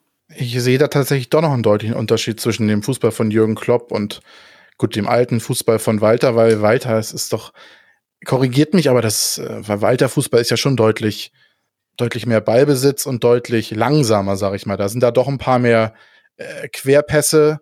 Walter steht jetzt absolut in meiner Erinnerung absolut gar nicht für Horiz für, für schnelles, für schnelles äh, vertikales Spiel, sondern eher so nochmal, dann geht's nicht, dann schieben wir uns den Ball nochmal hin und her, eher den Gegner durch Passspiel äh, und Überlegenheit erdrücken. Und bei Jürgen Klopp geht's ja doch ein bisschen mit ein bisschen mehr Dampf nach vorne.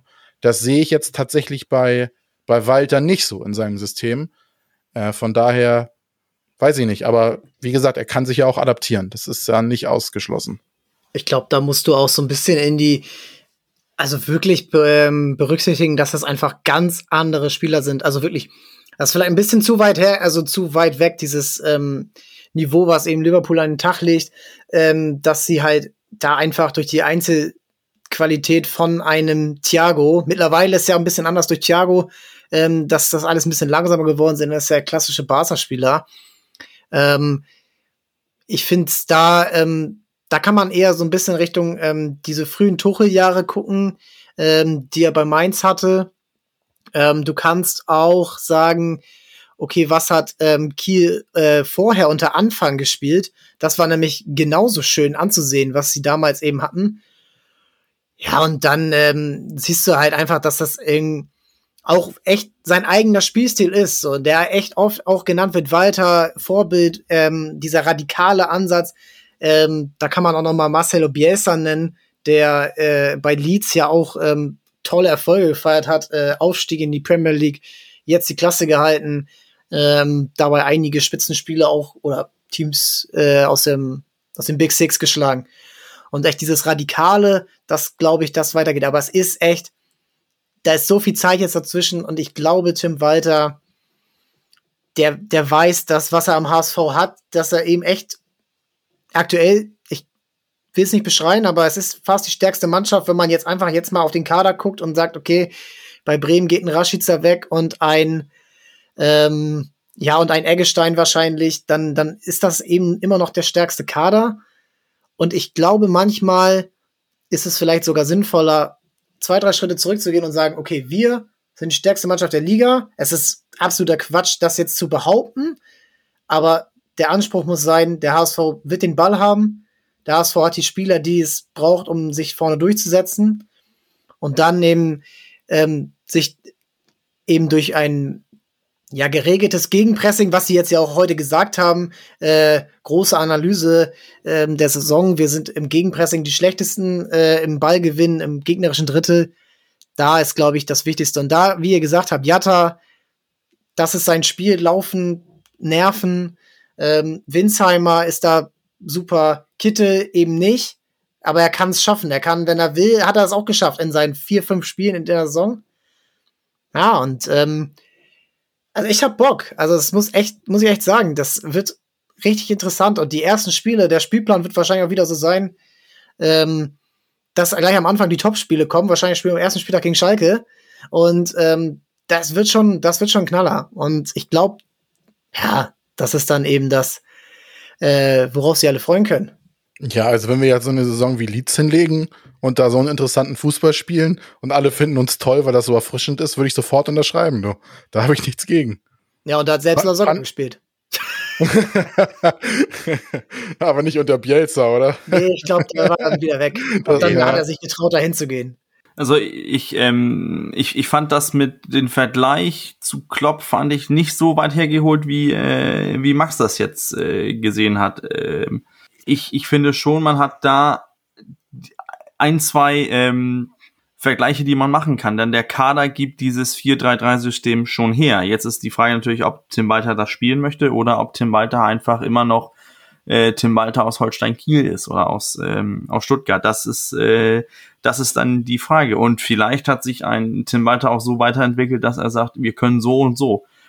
Ähm, denn ich glaube, wir werden den Ball nicht so viel haben dieses Jahr oder die, die kommende Saison wie äh, in den vorherigen Saison, besonders die Saison unter Dieter Hecking. Ähm, denn ich glaube, es wird wohl mehr dieses Gegenpressing, was ich dann meine, dass ein Baccariata dazu ein Schlüsselspieler sein wird, dieses, ähm, dieses Anlaufen. Und wenn das, wenn er funktionieren soll, sehe ich ihn dann schon auf einer Außenbahn und das gibt das alte, in Anführungszeichen, Tim Walter System dann nicht her.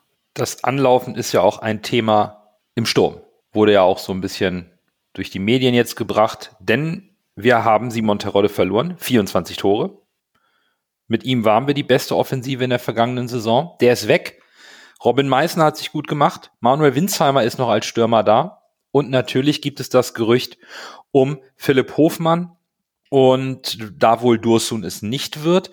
Aber der HSV scheint ja sehr auf der Suche nach diesem Mittelstürmer Zielspieler zu sein, den man vorne reinstellt, der die Pressinglinie als erster anläuft, der die Bälle ablegt und jetzt haben wir ja schon viel hin und her diskutiert, Max. So, brauchen wir äh, so einen Stürmer? Spielen wir vielleicht doch ein 4-3-3? Reicht vielleicht doch ein Robin Meissner, den du eben so gefeiert hast? Was meinst du? Es klingt ja so, als dass der HSV das wenige Geld, was er hat, in alle, als allererstes in die Mittelstürmerposition investieren möchte. Bringt das was bei Tim Walter? Klar kann das was bringen. Also, ich glaube, kein, äh, kein Trainer der Welt ähm, lehnt einen guten Stürmer ab. Ähm, ich glaube einfach, und das ist jetzt natürlich eine wie der Amerikaner sagt, Small Sample Size bei Robin Meissner. Aber der Typ, der hat was, was bisher, glaube ich, keiner hat. Der ist ballsicher.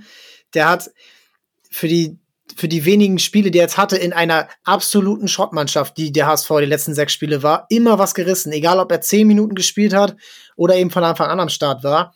Das Tor gegen Osnabrück, ich glaube, das, das macht das macht keiner. Er ist dieser Spieler, der auch von 16, 17 Meter spielen kann. Das konnte ein Terodde nicht. So, Terodde hat andere Qualitäten und da ist er in der zweiten Liga der beste Mann. Ähm, seit fünf Jahren ungefähr. Aber ich glaube, Robin Meissner ist eben der, der das anlegen kann. Der ist, ähm, nagel mich nicht auf die Größe fest, aber er ist jetzt kein Zwerg. So, und ich glaube, er kann eben einerseits alleine vorne spielen, aber eben auch zu zweit. Mit einem Winsheimer. Ich fände das cool. Aber du brauchst, egal was du machst, ob du jetzt Hofmann holst oder nicht, Hofmann ist halt ähnlich wie Terodde, ist jetzt auch nicht der Anläufer, ähnlich wie Terodde. Ähm, was äh, Walter ja will, was auch der HSV generell will, das finde ich auch tatsächlich mal gut, dass der HSV so ein bisschen, unabhängig vom Trainer, so ein bisschen Spielphilosophie reinbringt. Mm. Und da muss man halt sehen, wen man da eben holen kann. Holen kann. Ähm, mir fällt es schwer zu sagen, wer jetzt da irgendwie ähm, noch in Frage kommt, außer Hofmann 1,5 Millionen für ihn finde ich viel zu viel. Der ist 28, das ist kein Wiederverkaufswert. Ähm, bei Weitem nicht. Und ähm, ja, ich glaube, dann, dann musst du halt gucken, ob du in Richtung, äh, in Richtung in dritte Liga mal schaust, ähm, was man da so hat. Wer, da ist ja einer, der, den wir ganz gut kennen.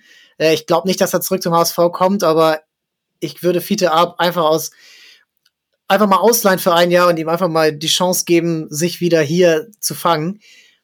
Ich kann mir nicht vorstellen, dass er Fußballspielen verlernt hat. Ähm, nee, aber ansonsten mh, im Sturm, ich würde mein Geld auf Robin Meissner setzen. Ähm, wir müssen ihm jetzt nicht gleich einen Fünfjahresvertrag geben, aber zumindest mal einen Profivertrag. Der hat ja, glaube ich, noch gar keinen. Äh, Wäre ja, genau. schon mal ganz gut. Winsheimer ähm, ist genau den, den du brauchst, der überall spielt, wo er reinkommt. Der ist gut, wenn er eingewechselt wird. Der ist gut im Zweiersturm. Den kannst du zur Not auch auf Außen stellen, obwohl ich ihn da nie so, ja, da ist er verschenkt. Da, da reicht dieses Eins gegen Eins nicht.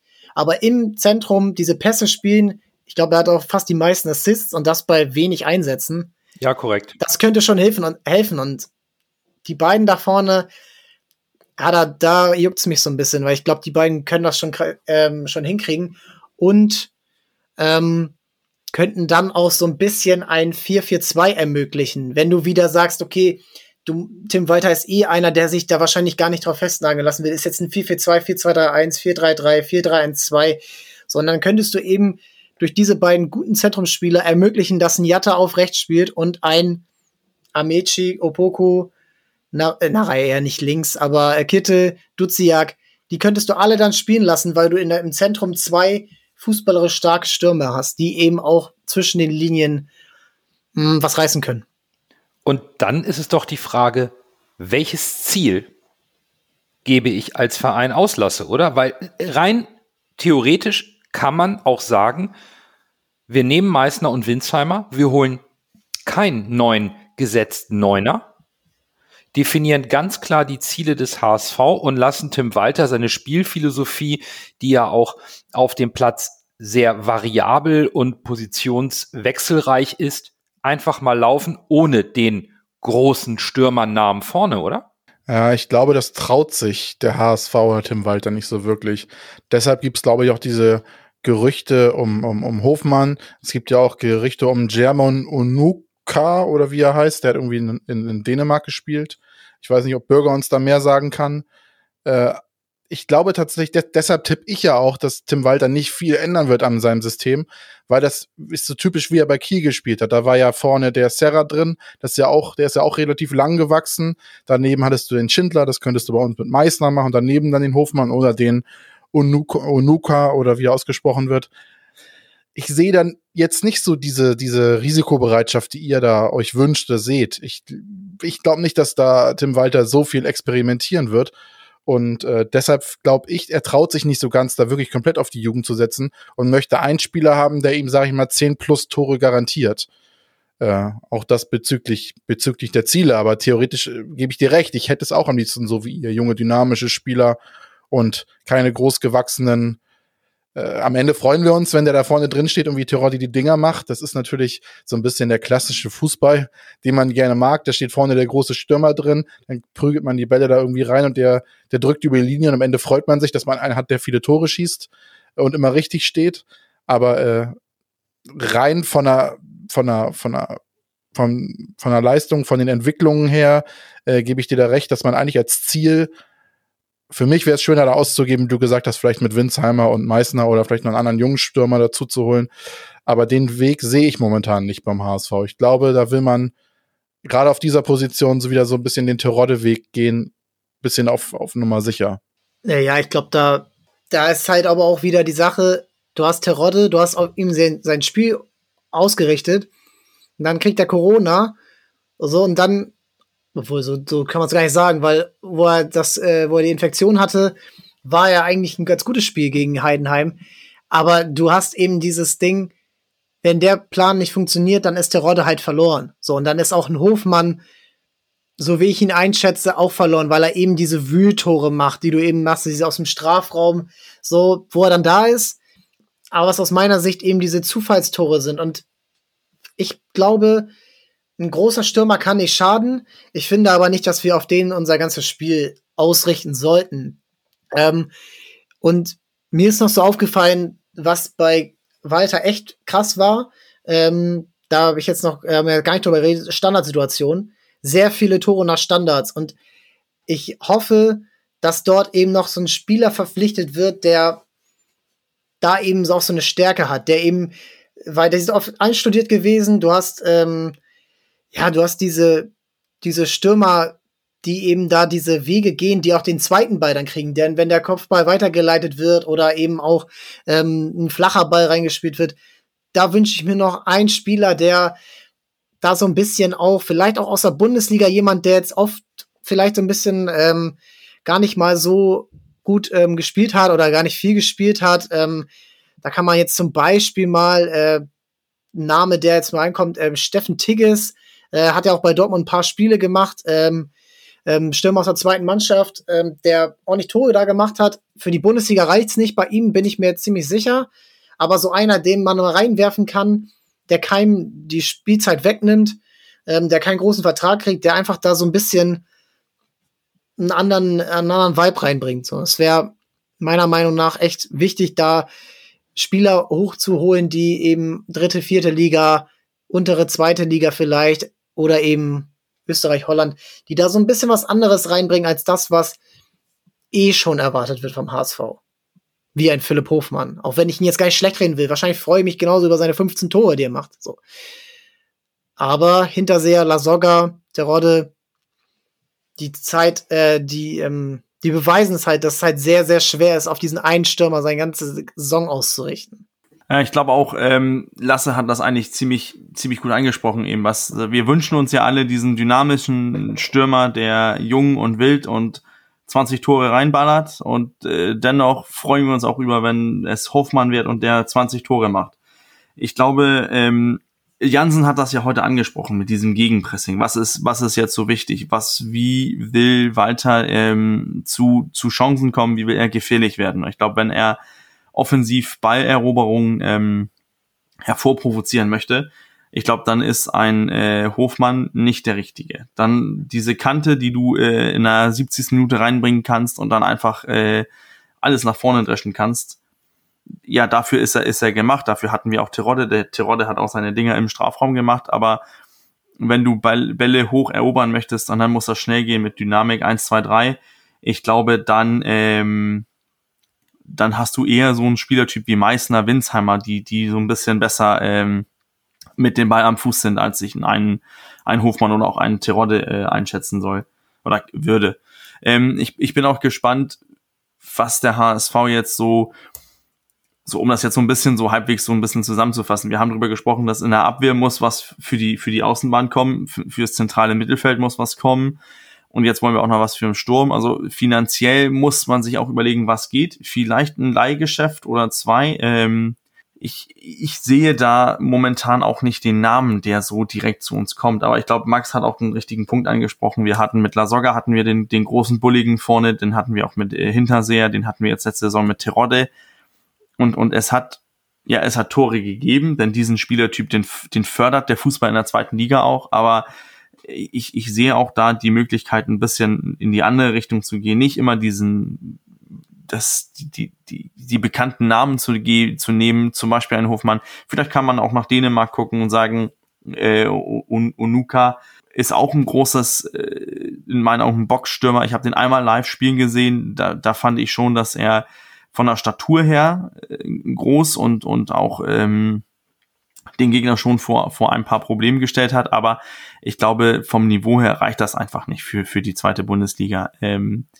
aber ich, ich habe auch irgendwie Vertrauen darin, dass, dass äh, Bolt da irgendwie schon was herauszaubert wieder. Hat, er, hat er bis jetzt eigentlich immer gut gemacht, auch ohne dass man gedacht hat, oh, das war teuer, das war, das war wild. Natürlich, ich weiß, ablösefreie Spieler die kosten dann mehr für, für Berater und auch äh, als Handgeld, aber ich glaube, irgendwie habe ich da mehr Vertrauen in, in die sportliche Führung, als ich in, in anderen äh, Sportdirektoren und was auch immer wir hatten, habe. Ich muss auch noch mal auf das Loblied von Max äh, zu Meißner einstimmen. Was ich ganz spannend finde, ist, warum hat St. Pauli den Vertrag nicht verlängert mit ihm? Warum lassen die den zu uns ziehen? Weil der ist wirklich gut. Ich weiß, wir beim HSV ich sag mal, Fiete-Ab-Syndrom. Wir sind da aber jungen Stürmern immer schnell begeistert und äh, freuen uns und hoffen, dass der uns hier den, quasi der nächste Uwe Seeler wird, übertrieben gesagt. Aber man sieht ja schon, äh, was der für Ansätze hat und was der potenziell für, für Fähigkeiten hat. Also das kann man nicht übersehen. Und in meinen Augen hat er da zweimal das Tor des Monats auf dem Fuß. Hat er jeweils beides mal ganz knapp nicht gemacht, aber wenn einer von denen reingeht, ist es Anwärter auf Monats. Das eine Ding, was er mit dem Außenriss da vorbeischießt, das andere Ding, was er aus der Distanz vorbeischießt und die waren ja beide knapp drinne. Also da ist schon ein unfassbares Potenzial bei Meißner äh, zu sehen und ich hoffe, dass wenn es dann doch so wird, dass vielleicht mal einer Stütze spielen und Hofmann kommt, dass Meißner nicht hinten rüberfällt, weil das wäre wirklich eine Vergeudung von Talent in meinen Augen. Der muss nächste Saison Spielzeiten bekommen. Ich werfe noch kurz eine Frage rein. Glaubt ihr, dass wir unter Walter so abhängig, äh, abhängig werden, werden, wie wir von Teroddes Toren waren, oder ob sich das mehr auf mehrere Spieler verteilen wird? Das würde mich jetzt mal so ganz kurz interessieren, was ihr da denkt. Das wäre tatsächlich auch jetzt meine Einleitung zum, zum Schlussfazit. Also neben dem, dass wir schauen müssen, ob ein Robin Meissner nächstes Jahr mit etwas mehr Aufmerksamkeit und Druck zurechtkommt, ist tatsächlich die spannende Frage, hm, was wird Walter tun? Und wie sehr wird die Abhängigkeit von einzelnen Spielern passieren. Das ist tatsächlich vielleicht ein, schönes Schlusswort. Ich wir haben ja jetzt knappe anderthalb Stunden darüber gesprochen. Passt der Kader, passt der nicht? Matcht das? Haben wir da ein Match, wie man so schön sagt? Oder, oder ähm, wischen wir nach links und sagen, nein, das passt nicht im Kader? Hm, die Möglichkeit des radikalen Umbaus sehe ich aufgrund der finanziellen Einschränkungen nicht. Daher sehe ich das so, dass Walter mit dem Kader arbeiten wird, der da ist. Ich bin davon überzeugt, dass wir ein sehr variables System sehen werden, was eben nicht diesen einen Zielspieler vorne braucht, sondern dass wir sehr wohl variabel auch mit Winsheimer, Meißner, Kittel und vielleicht sogar mit diversen Mehrtorschützen unser Offensivspiel deutlich kreativer und variabler gestalten und nicht so fokussiert auf den einen Stürmer gehen werden. Das hoffe und glaube ich tatsächlich auch, so wie ich äh, Tim Walter einschätze. Weil das ja auch eine der Schwachstellen ist, neben dem Pressing muss das eine der Schwachstellen gewesen sein, die auch nach der Saisonanalyse rausgefunden werden, hoffentlich rausgefunden wurden, dass man phasenweise zu sehr auf äh, Terodde fixiert war. Das muss, das muss bei der Saisonanalyse rausgekommen sein. Würde mich wundern, wenn das nicht eine, eine, eine, ein Lösungsansatz wäre. Ja, ich glaube, einen Umbruch braucht's nicht. Wir hatten jetzt genug mehr oder weniger Umbrüche. Wir haben jetzt noch zwei Spieler, die aus dem Abstieg dabei sind. Ja, mit Jatta drei, aber äh, und Wagnermann würde ich jetzt mal nicht dazu zählen, der war da noch fast Jugendspieler. Ähm, ich finde, die, die hier das verbockt haben die letzten Jahre, können das auch ruhig mal äh, wieder gerade biegen. Ähm, die können alle Fußball spielen, das haben sie immer 26 Spieltage gezeigt. So, und ähm, die, die können das. So, das ist schon, das ist möglich. Und sie können Fußball spielen und ich finde, der HSV braucht jetzt eigentlich, wenn man sich die letzten drei Jahre oder sagen wir mal die letzten zwei Jahre, das erste Jahr fand ich schon fußballerisch arg dünn. Da war ein Torverhältnis von 45 zu 42, glaube ich, am Ende. Aber die letzten zwei Jahre war der HSV die fußballerisch stärkste Mannschaft eigentlich in der zweiten Liga. So, wenn man die ersten 26 Spiele nimmt. Und da braucht man ja eigentlich nicht viel mehr machen. So, man muss eigentlich es einfach nur schaffen, das jetzt fünf, sechs, sieben Spiele weiterzumachen. Und die Spieler sind da. Ich wäre eher dabei mit Tim Walter, der ja eher jetzt fachlich radikal denkt, dass er jetzt radikal menschlich denkt, dass er sagt, okay, ihr seid hier der HSV, ihr habt nun mal die Verantwortung ist jetzt egal, ob ihr es jetzt dreimal oder zweimal oder manche nur einmal ähm, verdüdet haben am, am Schluss. So, das ist das, was jetzt ähm, passieren muss. Und da braucht es gar nicht diese großen taktischen Innovationen, weil der HSV eben den besseren Kader hat.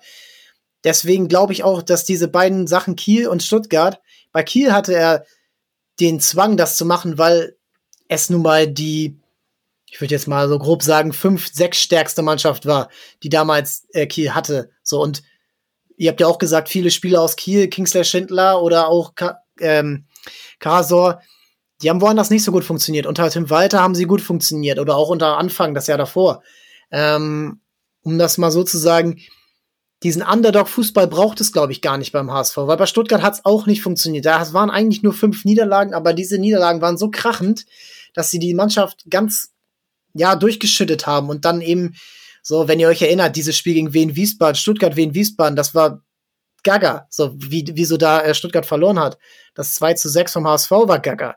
Ähm, gegen Kiel zu Hause, wo Holger Batsch über die, äh, die Schiris beleidigt am Ende. Das sind Niederlagen gewesen, die zwar eigentlich gar nicht groß waren, ähm, so, die passieren können, aber die irgendwie diese Mannschaft so mental zerstört hat. Und das darf am HSV jetzt wirklich nicht noch mal ein viertes Mal passieren.